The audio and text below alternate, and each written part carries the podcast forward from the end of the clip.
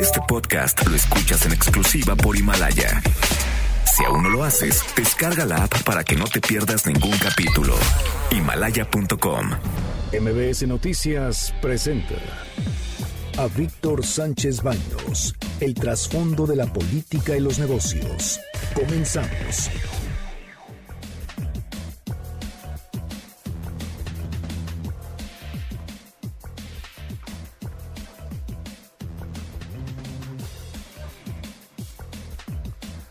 Hola, ¿qué tal? ¿Cómo están? Muy, muy buenas noches. Los saludo con mucho afecto. Soy Víctor Sánchez Baños desde la Ciudad de, México en MBS a través de la frecuencia 102.5 de FM. Acompáñanos durante una hora para que juntos analicemos y discutamos la información de los asuntos de poder y dinero que leerás y escucharás mañana. Sintonízanos en vivo en streaming en mbsnoticias.com. Están conmigo en la cuarentena interpuesta Javier Lozano Alarcón. ¿Cómo estás, Javier? Buenas noches. Víctor, muy buenas noches a ti, a todo el auditorio. Un saludo aquí muy respetuoso desde la cuarentena en Acapulco. Ah, pues haces bien, bueno, ya el calor dicen que disminuye los efectos. Pues eso dicen que puede ayudar en algo, pues, pues por lo menos, man, vamos a ver, pero sí nos estamos cuidando mucho aquí en familia. Eso es importante. Bernardo Sebastián. Hola, ¿qué tal? Muy buenas noches. También aquí cuidándonos en familia, esperando que todo pase. Y en el estudio se encuentra Carmen Delgadillo. Carmen, ¿cómo estás? Hola, ¿qué tal? Muy buenas noches a todos. Debate. Comunícate. Comenta a Víctor Sánchez Baños en MBS. Twitter, arroba B. Sánchez Baños y arroba MBS Noticias. En México ya van seis muertos según el subsecretario de Salud, el vocero, el vocero del gobierno, Hugo López Gatel, a consecuencia del COVID-19. Suman ya 475 contagiados y tenemos 1.656 sospechosos. En el mundo van 474.420 confirmados hasta hace unos minutos, según la Organización Mundial de la Salud. El número de muertos ascendió a 21.377 y 110.262 recuperados. Italia, Italia es el país más afectado y España. Italia sufrió la muerte de 743 personas, perdón, España sufrió la muerte de 743 personas. Es una situación muy, muy complicada. En México, el gobierno decretó a partir de mañana la suspensión de actividades no prioritarias del gobierno federal. Las actividades prioritarias son salud, vigilancia, gobernabilidad limpia, venta de combustible, entre otras. La reserva de básicos y alimentos está garantizada por 100 días. Esto lo aseguró la secretaria de Economía, eh, Graciela Márquez. Y este, estos alimentos y básicos estarán destinados para 26 mil tiendas en todo el país. Y además, por si fuera poco, hay reservas de básicos y alimentos por 100 días. Esto, eh, es importante esta información, porque de alguna manera aquellas voces que se habían soltado en las redes sociales que decían que va a haber desabasto, pues aparentemente, y esto dicho por el gobierno federal, no lo es. La Asociación de Bancos de México y la Comisión Nacional Bancaria, eh, así como el secretario de Hacienda, Arturo Herrera, anunciaron medidas para apoyar a los clientes de los bancos que van desde la ampliación de pasos, créditos eh, y hasta apoyos a las MIPINs. Un proveedor externo de la Cámara de Diputados dio positivo de coronavirus, es un hombre entre 30 años, de 30 años aproximadamente y tuvo contacto con los empleados de servicios generales del recinto legislativo. El presidente López Obrador dijo que no habrá rescates ni apoyos a empresarios. Al empleo, pues. Los empresarios piden ampliación del plazo para entrega de declaraciones fiscales y prórrogas el gobierno se las está negando. No están pidiendo rescates, dicen los líderes empresariales, simplemente apoyos y que el gobierno quede como garantía en algunos créditos. Son momentos críticos y se necesita precisamente el interés del gobierno federal para mantener el empleo en el país. No se trata de otro FOBAPRO, sino de un rescate a los más pobres, pobres, a su empleo, a su trabajo. Los gobiernos estatales están en el rescate de sus sistemas productivos, especialmente los gobernadores del PRI y el PAN que idean sistemas para apoyar desde sus muy raquíticas estructuras económicas a pues lo que se necesita en estos momentos, su sector productivo. En el mundo, en el mundo, Donald Trump destinará 2 billones de dólares, o sea, un 2 con 12 ceros, o sea, 2 billones de dólares para apoyar las pequeñas empresas que como en México generan el 80% de los empleos. La medida es extrema e implica un déficit fiscal del 20%. No le tiembla la mano a Donald Trump. El dinero se destinará para la compra de un millón de ventiladores o respiradores. Cada uno cuesta 4 mil dólares. Trump no quiere ordenar al sector privado qué debe hacer, como por ejemplo fabricar algunos ventiladores o insumos de, hospitales. Esto ocurrió en los tiempos de la Segunda Guerra Mundial, incluso en la Guerra de Corea, pero no lo quiere repetir. Les dará a las grandes empresas como aerolíneas 500 mil millones de dólares, así como a la gente recibirá 1.200 dólares, siempre y cuando ganen menos de 75 mil dólares al año, o sea, casi la mayoría de los estadounidenses. La gobernadora de Tokio, Yukiro Koibe, eh, Koike, perdón, puso en cuarentena cerca de 14 millones de sus habitantes por la propagación del virus. De los 738 fallecidos en las últimas cuatro, sitúa como el país, España, como el que tiene más muertes diarias registradas y desbanca a China como el segundo más golpeado por el virus.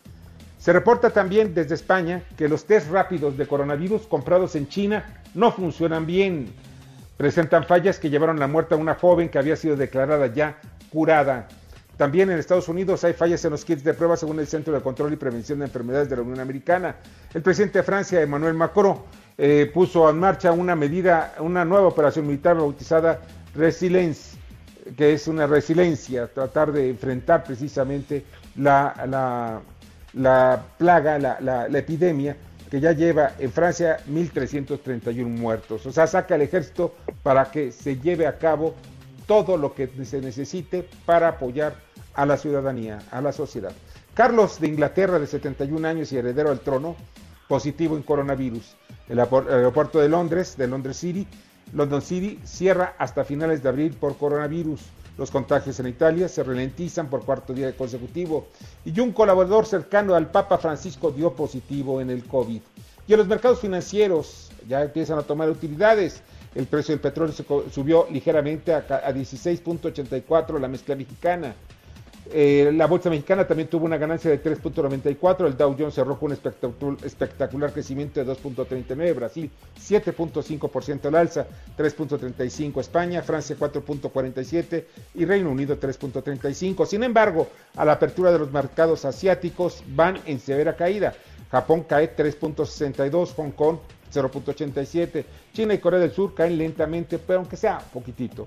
El dólar se cotizó en 25 pesos con 30 centavos, es el precio más alto en el Banco del Bajío. A la compra está en 24 con 22 por dólares en Santander.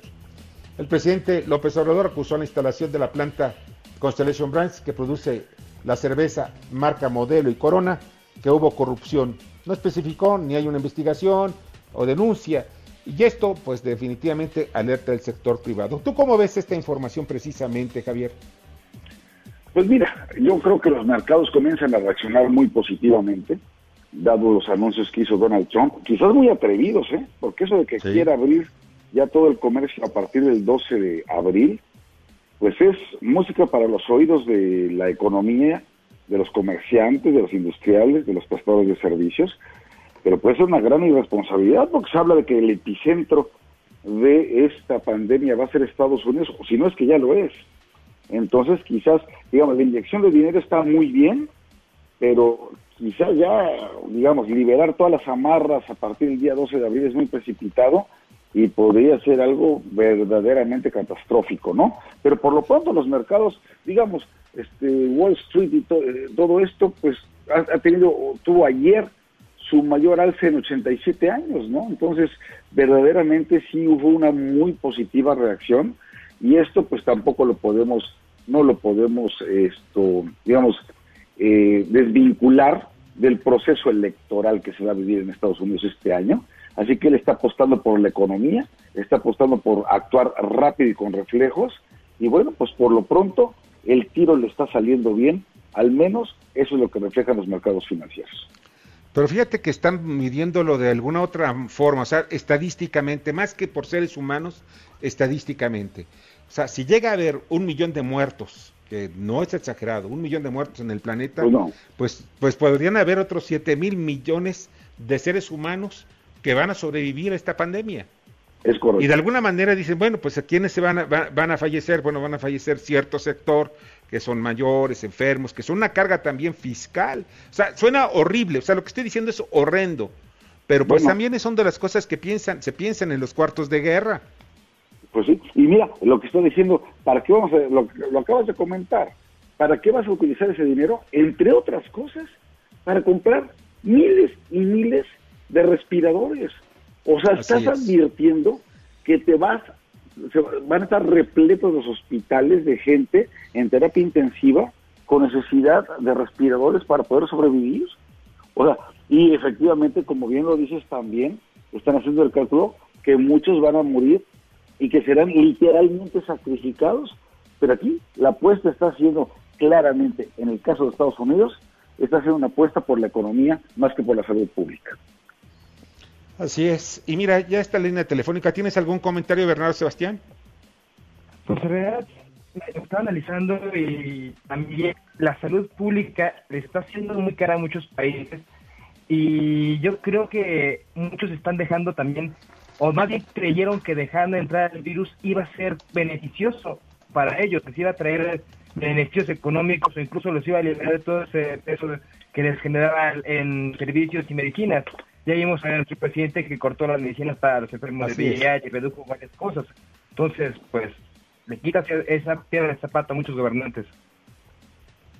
Y fíjate que ya, ya, ya es muy importante, ya se encuentra la línea telefónica y le agradezco muchísimo a Celia Esquivel, quien es la chapina en China, o sea, una guatemalteca que está precisamente en China y, y desde Wuhan, que pues es el epicentro, el, la zona cero donde surgió precisamente este virus, el COVID-19. ¿Cómo estás, Celia? Muy buenas noches en México, buenos días en China. Hola, mucho gusto nuevamente. Saludos desde Wuhan. Estamos muy bien, gracias. Oye, pues ya mañana ya les los libera, más bien hoy ya lo están liberando para ustedes, ya están saliendo, pueden salir a las calles, ya están pues muy bien, ¿no? Ya de alguna forma ya salen, ya tienen ciertas libertades.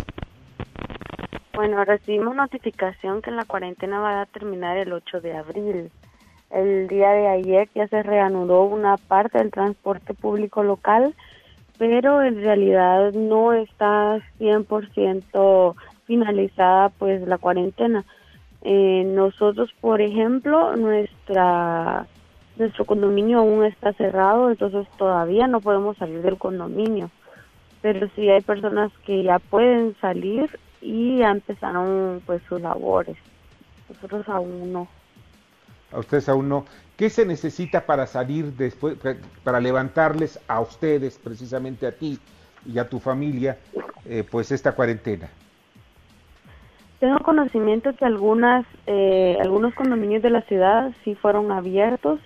El requisito era que pues que presentaran cero casos sospechosos y cero casos confirmados en un tiempo determinado supongo que estas son las los condominios que ya fueron abiertos. En el caso de donde yo resido, pues es una zona de alto riesgo, entonces yo pienso que por eso tal vez se va a tardar unos días más. Ahora bien, quiero preguntarte cómo, cómo sobreviviste al encierro, porque materialmente podías salir pocas veces o podía salir alguien de tu familia pocas veces. ¿Qué necesitabas para salir y cómo sobreviviste en el encierro? En el encierro? bueno, desde el 22 de febrero no podíamos salir del condominio ya. O sea, ya definitivamente no se podía salir ni siquiera una persona. Entonces eh, la administración del condominio se estaba abasteciendo. Y pues para sobrevivir yo creo que algo muy importante es no pensar en el aislamiento, es eh, mantener la mente y el cuerpo completamente ocupados en algo distinto para sobrellevar la situación, porque no es fácil estar ya más de 60 días, hoy es el día número 63 del aislamiento, entonces eh, pues mantenerse ocupado siempre. Javier, ¿alguna pregunta? No, pues fíjate, este, solamente hay que reconocer la velocidad con la que actuaron en China, por un lado, y lo único que a mí me preocuparía es si de verdad se está revelando la información oficial digamos, real, correcta, o si hay, como digamos, en materia económica mucho se ha comentado, que de pronto no tenemos los datos fehacientes y que más bien hay algo ahí de maquillaje para presentarse ante el mundo. Yo espero que si esta es la información correcta, avalada por la Organización Mundial de la Salud y que operaron de la manera en que actuaron, felicidades porque la sacaron muy rápido. Pues sí. Bernardo Sebastián.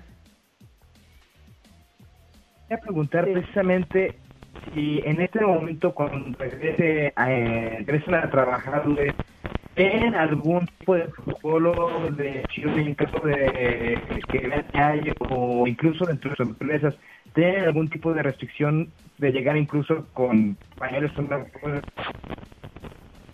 Soy muy mal. Pero no le escuché claramente. Si hay algún tipo de restricción, me dice. Sí, exactamente, sí. Eh,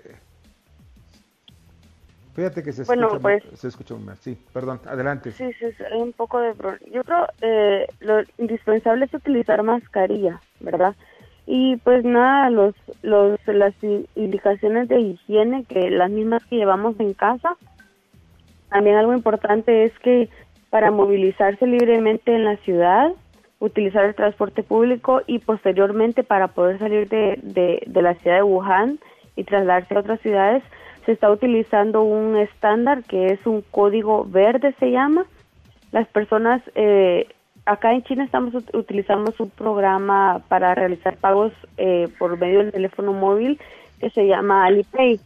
Entonces, los chinos tienen que hacer un chequeo diario. Por ejemplo, hacer un registro diario informando de que no tienen ningún síntoma relacionado al coronavirus y al tener pues varios días consecutivos, yo creo que es aproximadamente más de unos 20 días, pues la aplicación les da un código verde que, el que, es el que les indica que están saludables y pues posteriormente podrán tener una vida más con más libertad. Ahora, por ejemplo, que el transporte público eh, ya ha sido parcialmente habilitado, si las personas muestran su código verde, pueden hacer uso del transporte público, pero si no tienen el código verde, no pueden acceder a los servicios públicos. ¿Hay alguna restricción como cárcel para aquellos que violen este tipo de reglas? Desde que se cerró la ciudad, eh, unos días después, notificó si una persona sale ilegalmente de Wuhan y está portadora del virus y alguien más se contagia, se le pueden dar hasta siete años de cárcel. Bueno, pues sí, son medidas muy drásticas, pero pues disminuyeron los casos en Wuhan precisamente de los de los infectados y de las muertes. Ahorita ya todo el problema está yéndose a Europa. Pues de verdad no sabes cuánto te agradezco, Celia, que hayas estado con nosotros esta noche. Y gracias, gracias a usted por la invitación y pues espero que la situación en México mejore y por favor pues quédense en casa y traten de tomar todas las medidas de prevención para evitar que el virus se siga propagando con tanta facilidad. Una pregunta sobre los alimentos. ¿Tú comprabas los alimentos? ¿De alguna manera el gobierno te ayudó para, para la distribución de los mismos? Lo que está haciendo el gobierno es eh, que por medio de la administración del condominio estaba abasteciendo los hogares. Eh, los vegetales que se conseguían por medio de la administración del condominio eran mucho más baratos que los eh, vegetales o carne que podíamos adquirir por medio de las compras en línea. Ah, de esta manera fue que recibimos ayuda del gobierno. También tengo conocimiento que en algunos condominios, en algunas áreas, se estuvo abasteciendo de alguna eh, pues parcialmente eh, alimentos gratis a la población, pero por lo menos donde yo resido lastimosamente no tuve acceso a esos eh, pues a esa ayuda gratis que el gobierno estaba dando. Pero no tuviste hambre. No, no, eso nunca. Nunca tuvimos eh, desabastecimiento de, alimentos ni de, de, ningún producto de primera necesidad. Bueno, pues Celia, te agradezco muchísimo y espero que pues ya pronto salgan a tomar eh, sus actividades cotidianas allá en Wuhan. Bueno, muchas gracias y saludos desde Wuhan. saludos. Saludos, pásenla muy bien. Celia Esquivel, Celia Esquivel, la Chapina en China. Y pues vamos, vamos a un corte, después estamos platicando con James Salazar en su análisis económico, pero después de este corte platicaremos con Joyce Rivero, médico veterinario, en el centro, uno de los centros más importantes de la propagación del virus en Estados Unidos, en Filadelfia. Gracias, Víctor una jornada positiva. La realidad es que los estímulos que se han estado anunciando parece que resucitan un poco a los mercados financieros globales y, locales, al menos por ahora. ¿no? En esta ocasión, ayer se, platicaba de, este acuerdo que se está negociando en el Congreso de Estados Unidos, pues finalmente hubo un, consenso bipartidista entre republicanos y demócratas para aprobar un plan de estímulos eh, cercano a, o alrededor de 2 billones de dólares para hacer frente al impacto negativo de, del coronavirus. ¿no? Para dimensionar los 2 billones de dólares, ni en la gran crisis del 2008-2009 eh, se hizo un anuncio de esta, de esta naturaleza de esta envergadura. Dos billones pues, es casi 1.5 veces el PIB total de México. De, esa magnitud están, están los, los apoyos que, que busca Estados Unidos brindar. Pues bueno, esto fue suficiente o fue tomado como pretexto para revivir el, el apetito por activos con, considerados de, de mayor riesgo. ¿no? Entonces, así, con ello, después de prácticamente un mes, eh, los mercados lograron acumular dos sesiones consecutivas en terreno positivo. Lo que sí es que fue una sesión muy volátil.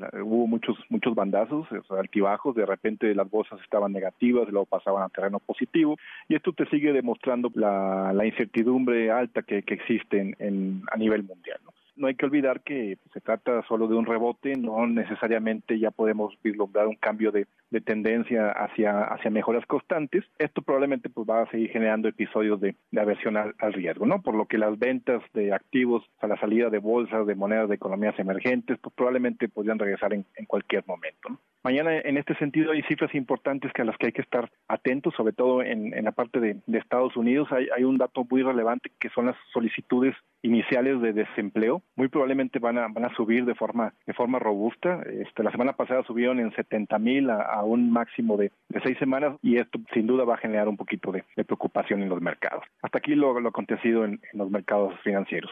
Buenas noches. Escuchas a Víctor Sánchez Baños. Vamos a una pausa y continuamos. Víctor Sánchez Baños en MBS Noticias. Continuamos Muchas, muchas, muchas gracias que continúan con nosotros en MBS. Y ya está en la línea telefónica eh, Joyce Riverol, quien es médico veterinario zootecnista con especialidad en etología eh, en la clínica del Hospital Veterinario de la Universidad de Filadelfia. ¿Cómo estás, Joyce? Hola, ¿cómo estás? Buenas noches.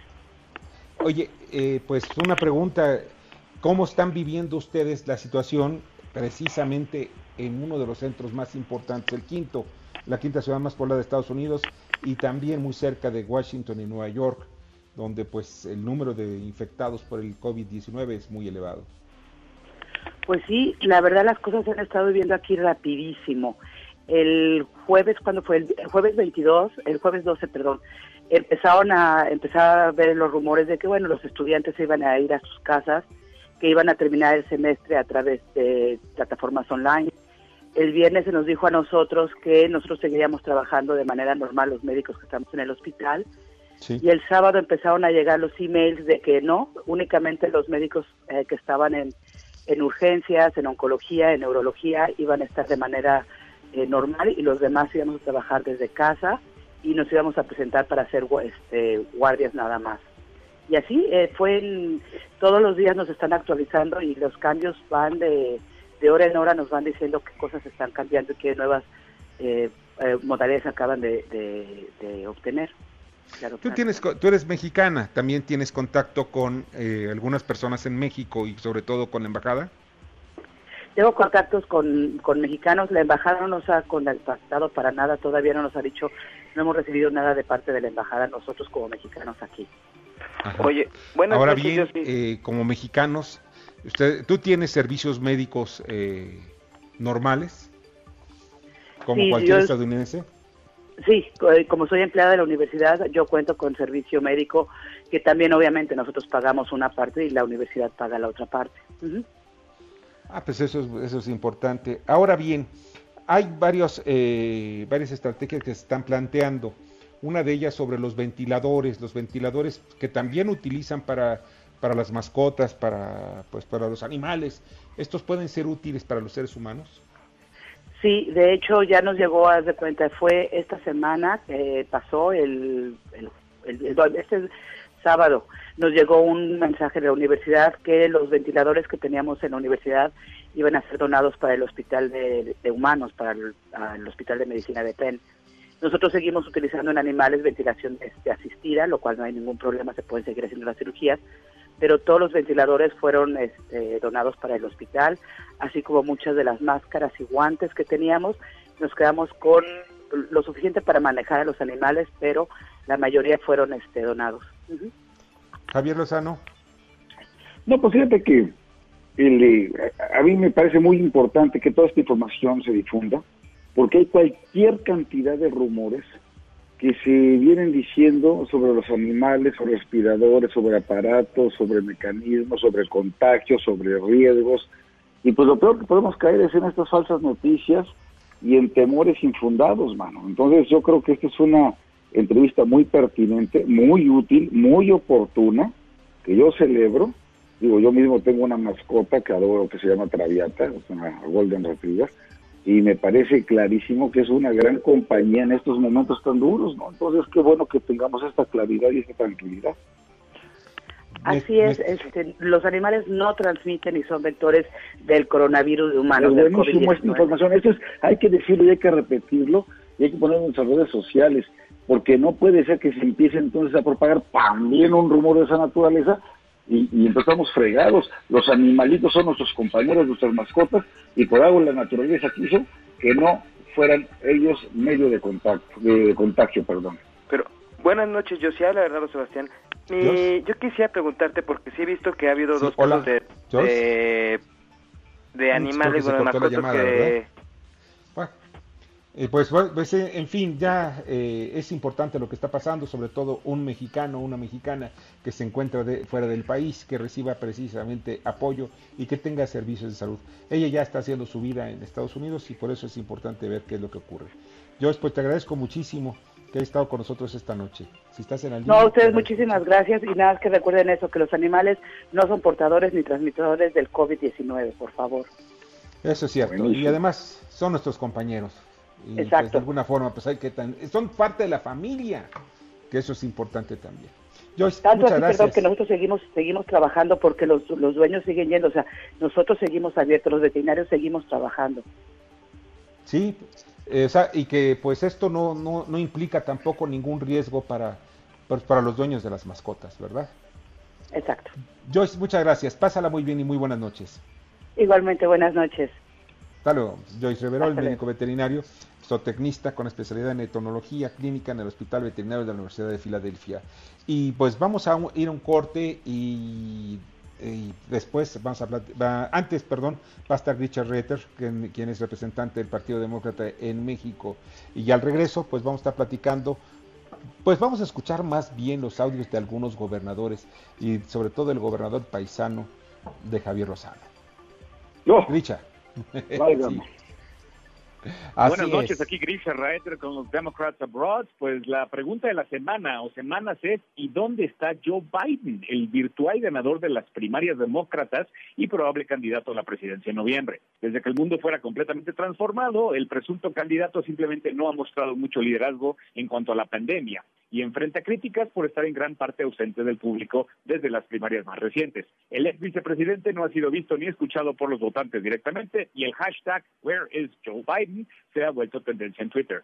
Bernie Sanders, por otro lado, está haciendo lo que puede desde su trinchera y peleando el paquete de estímulos de dos millones de millones de dólares que el Congreso americano desea pasar porque beneficia más a empresas que a familias y trabajadores. Trump, por su lado, está aprovechando la oportunidad de usar la pandemia a su favor y dar la impresión de que está haciendo todo lo que está en su poder para ayudar a los americanos.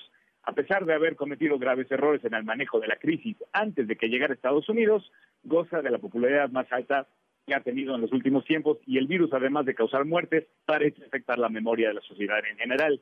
Sin duda, los demócratas no corrigen su rumbo, las cosas no serán muy positivas en las elecciones de noviembre. Muchas gracias y buenas noches. Escuchas a Víctor Sánchez Baños. Vamos a una pausa y continuamos. Víctor Sánchez Baños en MBS Noticias. Continuamos. Muchas, muchas, muchas gracias que estén con nosotros en MBS. Y vamos a, porque todo, todo es también, la vida sigue y todos los mexicanos y los seres humanos también tenemos otras informaciones. Y vamos a la, a la nota amable, a la responsabilidad social corporativa. Adelante, Kimberly Zafra.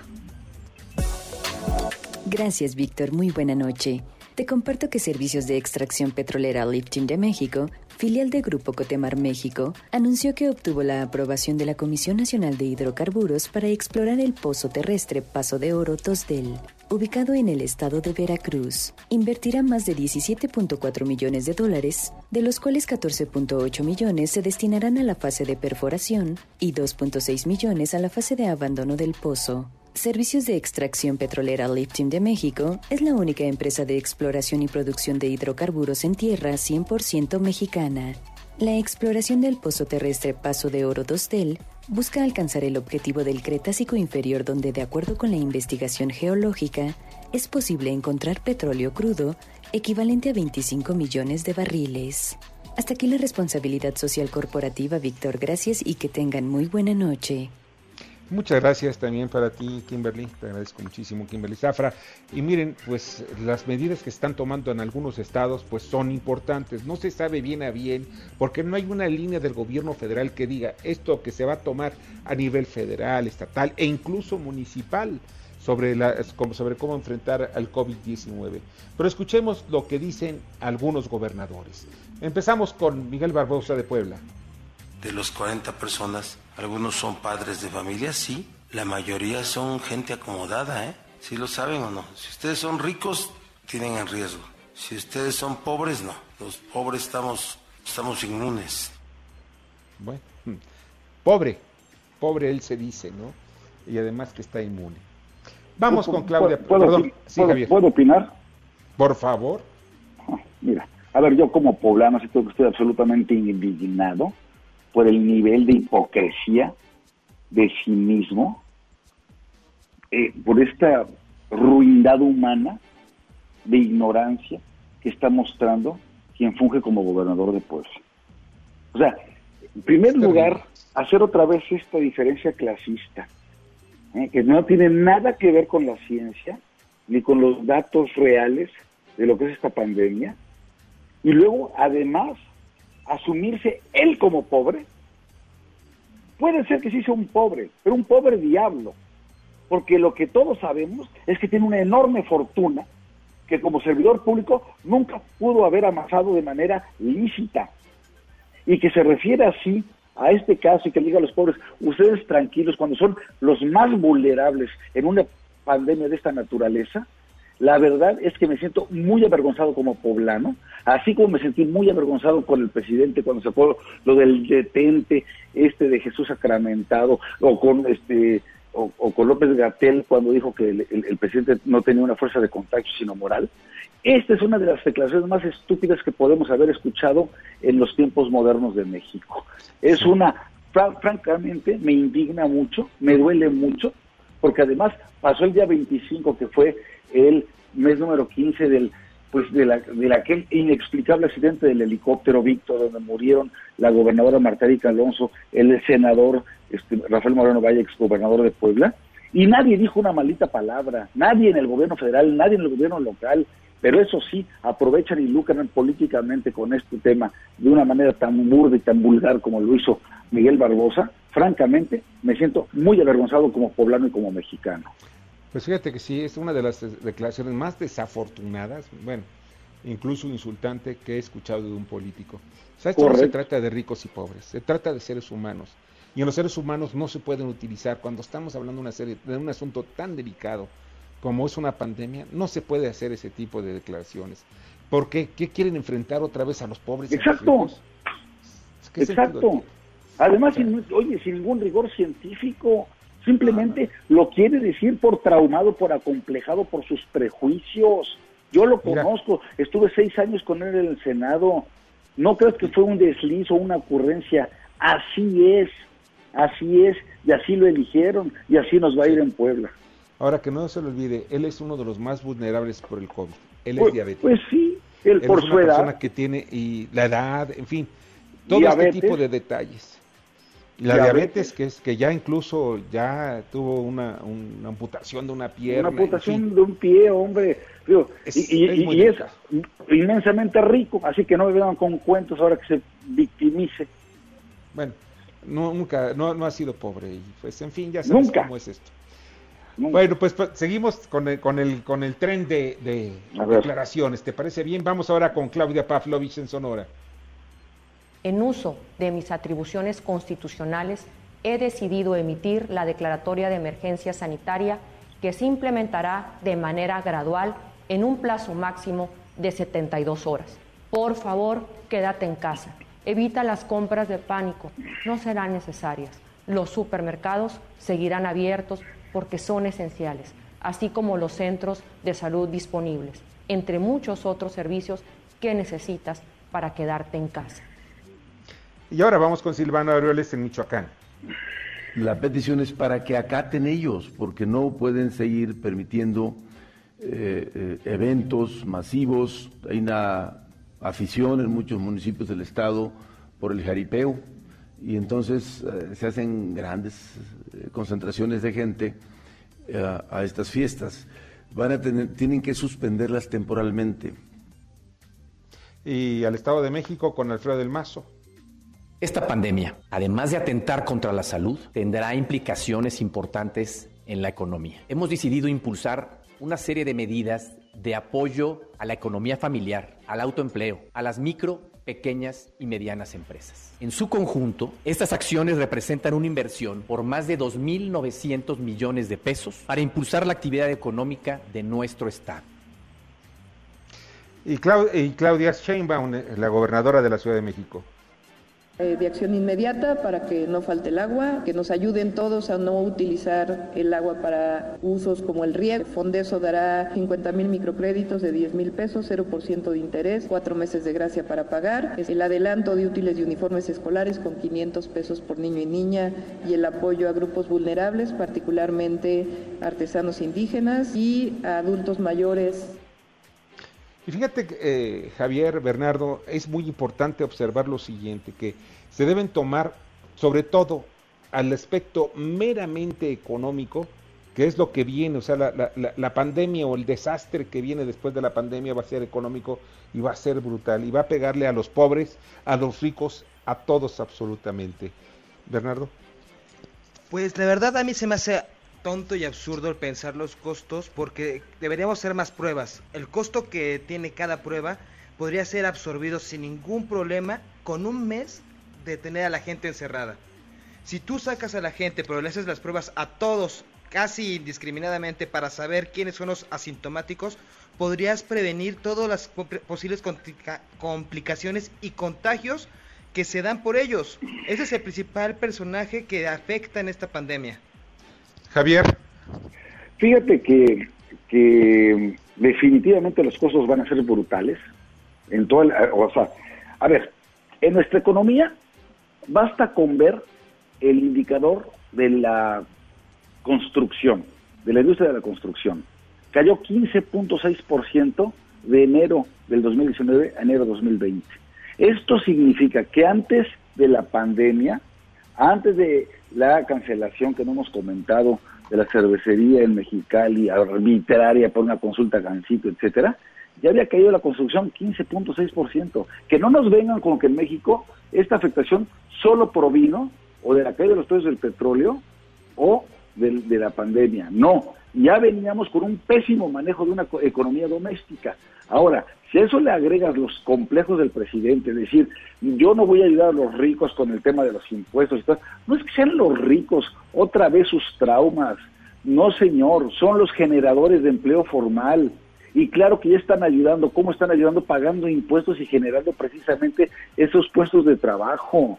Entonces, está bien que ayudes con microcréditos, está bien que le ayudes a tanta gente que se queda de un día para otro sin dinero para comer. Está perfecto.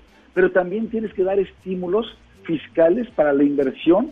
Y perdóname, ya olvídate del superávit fiscal, nos vale madre ahorita el superávit fiscal. Si necesitas endeudarte un poquitín, hazlo con tal de reactivar la economía. Se llaman medidas contracíclicas, porque son precisamente contra un ciclo de esta naturaleza. Y tienes toda la razón, porque aquí no debemos estar preocupados en qué es lo que estamos buscando como país, al final de cuentas, ya no vamos a crecer. Se estima que vamos a, vamos a decrecer, o sea, va a caer la economía entre un 4 y un 12%. Es correcto. Y el déficit, pues al final de cuentas el déficit es nada más poner, portarte bien en las cuestiones económicas. ¿Y, quién te lo va a reconocer y a quién le importa, hombre? Si ya no vamos a crecer económicamente, por lo menos que no haya más pobres y más desigualdad, ni más delincuencia. Bueno, Estados Unidos... Es la, es la gran oportunidad, Víctor, Bernardo, Carmen, es la gran oportunidad de decir adiós a estos elefantes blancos como son dos bocas, la refinería de dos bocas y el tren Maya. Es la gran oportunidad que tienes, es decir, vamos a reorientar ese gasto y también lo que le estás metiendo a lo idiota Pemex con los precios del barril a 15 dólares, que te cuesta mucho más extraerlo que venderlo. ¿no? Entonces, ya por amor de Dios, no tienes que ser un brillante economista, que ya sabemos que no lo es López Obrador, pero que alguien le hable al oído y le diga, presidente, por favor ya, mire, estas cinco decisiones y usted vuelve a levantar. Claro, y también vas a tener ingresos fiscales, que es lo que no debe olvidarse. Es correcto. impulsas el sector privado y vas a tener impuestos para hacer política, para votos, o lo que quiera, ¿no? Ya será ya, ya, lo que él busque, ¿no? Y fíjate sobre el asunto de Pemex, ya está en la línea telefónica Ramsés Pech de Caraíba. Ramsés, ¿cómo estás? Buenas noches. Buenas noches, Víctor, ¿cómo estás? Muy bien, gracias. Oye, ahora, están mejorando un poquito las cosas en cuanto al petróleo, pero seguimos estando en los niveles más paupérrimos. Estamos en la lona, nuestra principal fuente de ingresos. ¿Qué es lo que nos va a pasar? ¿Qué es lo que vamos a hacer? Bueno, lo que hay que ir pensando, y si me permiten, para ampliar los comentarios que estaba escuchando, es lo siguiente. A ver, creo que en, México no hemos visualizado una cosa muy importante. Las, las grandes potencias lo que están haciendo es invertir en la protección de su población económicamente activa. Pues si no proteges a tu población económicamente activa, no vas a poder combatir en el año 2021 la guerra económica que va a venir en función de que todo mundo hoy en día tiene almacenamiento de crudo y gas y en el 2021 va a haber una mayor oferta de cómo se va a estar comercializando la energía. Y esto va a estar en función de países como en México, donde el 75% de lo que consumimos en combustibles lo importamos en diferentes países. Entonces creo que lo que hay que entender primero en nuestro país es, hay que proteger a la gente económicamente activa, sí, ayudándole e incentivándolo, porque hoy, hoy en día apenas estamos en la fase 2.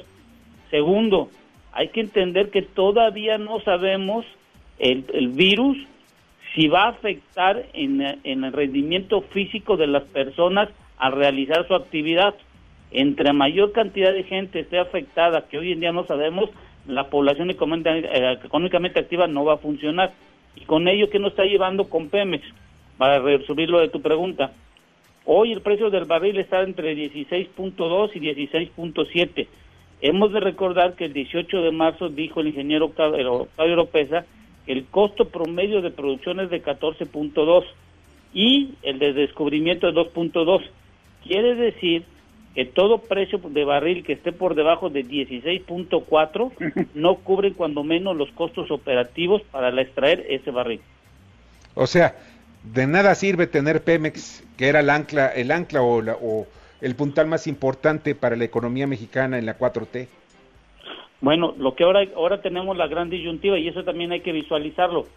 Pemex no depende de una inversión financiera o, o, que fuera una banca para poder hacer sus, sus inversiones operativas año tras año, sino depende del dinero que la Secretaría de Hacienda Crédito Público determine entregarle en este año 2020.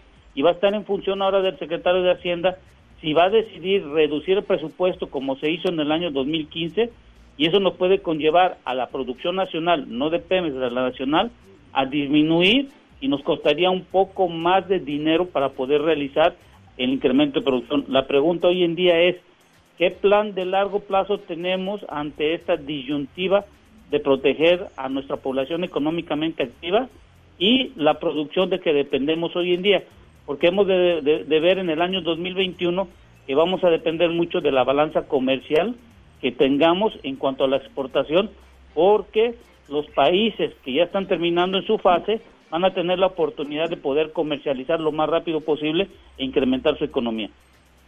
Bueno, pues caray, las cosas, de la respuesta a tu pregunta es no hay ningún plan. Ramses, muchas gracias. Gracias, un saludo a todos que están ahí. Pásale muy bien, Francés Pech, nuestro analista en asuntos de energía. Y, por pues cierto, un comentario, un comentario, Víctor. Sí, dime. Mira, hablando de todo esto, también lo que no se vale es la mentira tan grande que dijo el presidente de que él ordenó bajar los precios de las gasolinas. Eso no se vale, eso no se vale. Es también una ruindad y una vileza. Es un oportunismo político brutal, porque los precios de las gasolinas se están moviendo en función del mercado, del libre mercado, y particularmente su factor, su, su, su, variable más importante es el precio del petróleo, el precio internacional del petróleo. Y si se está cayendo y se está desplomando, naturalmente los precios de la gasolina tienen que bajar. No, una, no es una decisión política, ni administrativa, ni de Hacienda, ni nadie, pero este hombre, viendo que su popularidad, como lo se, se observa en todas las encuestas, va cayendo y cayendo, ahora quiere presumir que él fue muy sensible como para bajar los precios de la gasolina. ¿Por qué no baja entonces el precio también del dólar? Si es tan chingón. O sea, si digamos, si tiene esas capacidades, pues que nos baje también el precio del dólar. Bueno, podría hacerlo, ¿eh? Podría hacerlo. Pues sí, pero ya le dijo al Banco de México que no se meta al mercado. También le hace hasta con la autonomía del Banco Central. No, no, está bien. Pues así pasa, es así llega a pasar cuando pasa. Oye, mi querido Javier, pues te agradezco mucho que estuviste con nosotros esta noche. Muchas gracias a ti, Víctor. Un saludo a Bernardo, a Carmen, a todo el auditorio. Muy buenas noches y que esto sea lo más leve posible. Oye, y por favor pongan ahora sí un detente, porque mañana va a participar en el G20 de manera virtual el presidente, a ver con qué barbaridad nos sale. Bueno, tenemos que salga todas las cosas que, estén bien, que salga todo para bien de todos. Ojalá que pues, Así es. Bueno, Javier, un fuerte abrazo y cuídate. Gracias, un abrazo a todos. Adiós. Hasta luego. Oye, y vamos a un corte. Eh, eh, vamos también al comentario de Fernando Gómez Suárez. Y después del corte vamos a eh, pues saber cuáles son los, los, comentarios y las columnas político-financieras que ustedes leerán el día de mañana en los periódicos diarios de la Ciudad de México. Fernando Gómez Ores, adelante. Ahora que las pérdidas en el sector aéreo se calculan en unos 6 mil millones de dólares tan solo para este primer trimestre del año en México a causa del COVID-19, muchos empezarán a clamar por subsidios y rescates. Nada más incongruente. Pedir ahora que le salven de una situación adversa ya desde hace varios años tiene sus causas. Me explico. Durante más de seis años hemos escuchado las campanas al vuelo, esas cifras alegres en que las autoridades de uno y otro sexenio festejaban el crecimiento de hasta 10% anual en el número de pasajeros movilizados. Ese crecimiento fue artificial. La población aprovechó la guerra tarifaria que se desató en ciertas aerolíneas que ofrecían vuelos de hasta mil pesos con tal de llenar sus naves. Ello porque, a falta de una regulación, todas las aerolíneas compiten en las mismas 10 rutas más solicitadas del país. ¿Qué pasó? Que el crecimiento en el número de pasajeros no fue proporcional al crecimiento en los ingresos y ganancias de las aerolíneas. Por el contrario, eran rutas no rentables, operaban sin ganancias. Las aerolíneas andaban mal desde hace tiempo y qué mejor oportunidad ahora de clamar por el paternalismo de Estado. Así vemos que empresarios de esas aerolíneas gozan de liquidez para comprar otros negocios, dando claro ejemplo de empresas pobres con empresarios ricos. A la vuelta de la esquina está la posible quiebra de una aerolínea que arrastra problemas fiscales e incumplimientos, vuelos cancelados por falta de tripulación de reserva y cuyas deudas se están solventando mediante fraudes ya múltiples al desconocerle a los pasajeros sus boletos comprados a precios increíbles. Ojalá el jefe del Ejecutivo no escuche el canto de las sirenas, sobre todo porque tiene funcionarios incrustados en su gabinete que fueron los mismos que han consentido estos empresarios del aerotransporte que pronto reclamarán rescates. Muy buenas noches. Escuchas a Víctor Sánchez Baños. Vamos a una pausa y continuamos. Víctor Sánchez Baños en MBS Noticias. Continuamos. Muchas, muchas, muchas gracias que continúen con nosotros en MBS. Y miren, de último momento estamos recibiendo la información de que aproximadamente 15 sujetos robaron una tienda departamental en Culhuacán en los últimos tres, en el Estado de México. En los últimos tres días van ocho tiendas departamentales asaltadas entre, con grupos por grupos, entre 15 y 40 o 50 personas. Eh, la policía pues llega al final del asalto, del saqueo. Estos tipos se robaron motonetas, televisiones allá en Culhuacán. Eh, pues en fin, estamos viendo ya saqueos y eso es lo que ya pone a pensar, pone a pensar a todos los mexicanos, precisamente una declaración que hizo el día de ayer el presidente de Grupo Salinas, en que el problema más grave que puede derivar esta crisis es la pobreza, la hambruna y sobre todo la violencia y el saqueo. Bueno, vamos a las columnas políticas y económicas que leerán ustedes el día de mañana en los periódicos diarios de la Ciudad de México. Adrián Trejo, adelante. La consultora EAISA presentó los resultados de su última encuesta, una encuesta que realiza cada tres meses, de noviembre a marzo. El nivel de aprobación del presidente cayó en 10 puntos porcentuales, es decir, del 57 al 47%. Dice la encuesta que la esperanza disminuyó del 41 al 34%. Y la esperanza era lo que vendía este gobierno. Si se cae la esperanza, algo tendrán que hacer para reactivar a sus seguidores. De este tema les contamos mañana con más amplitud en la divisa del poder. Que tengan ustedes muy buenas noches. Muchas gracias, Adrián. Paco Rodríguez. Y después de todo lo que estamos viviendo, ¿qué va a pasar? ¿Qué va a suceder con la pobreza y la miseria de nuestro país? ¿Se va a agudizar? ¿Y las clases medias dónde vamos a quedar? con deudas, aunque sean pospuestas, con escasos o nulos ingresos en algunos casos, refiriéndome a los profesionistas. No veo en la administración ningún ánimo aún porque se reduzcan impuestos. No veo tampoco ningún incentivo fiscal ni de ningún otro tipo para los empresarios, ya los pequeños, ya los que son muy bollantes. Eso y más te platico mañana, mi querido Víctor, en www.indicepolitico.com. Mientras tanto, te deseo como siempre buenas gracias y muchas, muchas noches. Muchas, muchas, muchas noches también para ti, Paco Rodríguez, Arturo Dam. Víctor, escuchas, muy buenas noches, ¿cómo están ustedes?